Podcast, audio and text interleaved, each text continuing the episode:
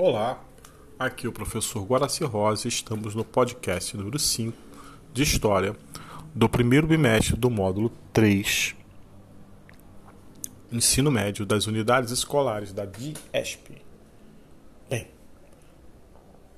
nos últimos podcasts nós abordamos a proclamação da República, a influência do positivismo na República Brasileira e também a história das bandeiras do Brasil republicano.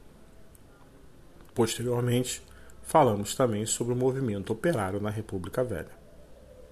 Bem, todos os temas têm uma ligação, isso é, todas essas aulas, elas estão interligadas e vão falar de uma coisa em comum, que é o poder.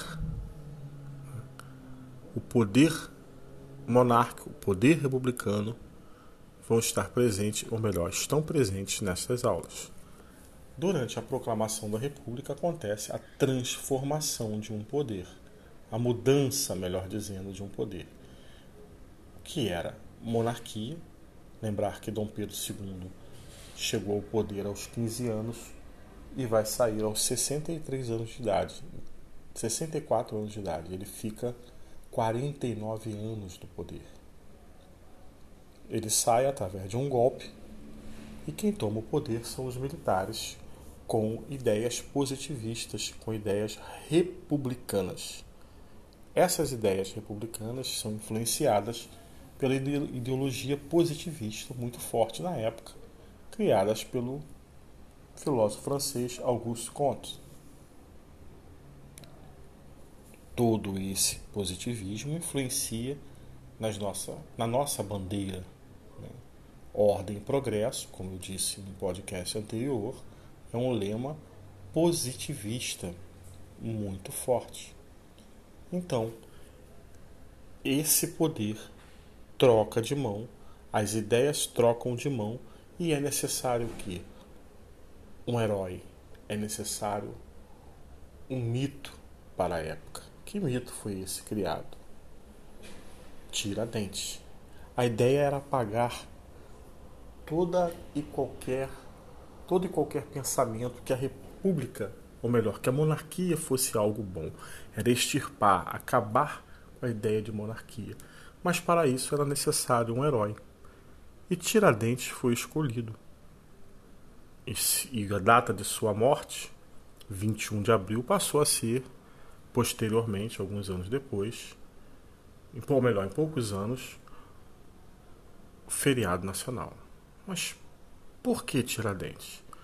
Porque Tiradentes fez parte da Inconfidência, era um dos Inconfidentes mineiros que pregavam a liberdade do Brasil perante a libertação do Brasil, o Brasil deixar de ser colônia de Portugal e passar a ser uma se tornar independente, se tornar uma república.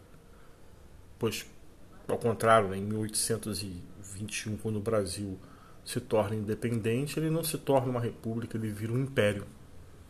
Então, a ideia era trazer um mito, um herói. E que herói foi esse? Joaquim José da Silva Xavier, o famoso Tiradentes. Essa concepção de herói né, é muito forte até nos dias de hoje. Basta ver em nossa história que nós vamos sempre encontrar é, diversas pessoas que são colocadas como herói e que na maioria das vezes não são.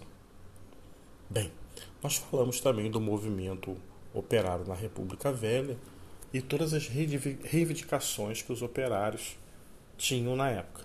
Essas reivindicações não serão atendidas né, no início do século XX.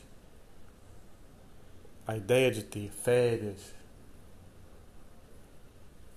é, descanso remunerado, entre outras coisas, só vão ser colocadas em prática na década de 30 e 40 através do governo Vargas, que vai justamente pegar as ideias que já existiam né, dos, dos sindicalistas e colocar em prática. Na verdade, Vargas não criou, ele apenas pegou as ideias que já estavam feitas e colocou em prática em seu governo.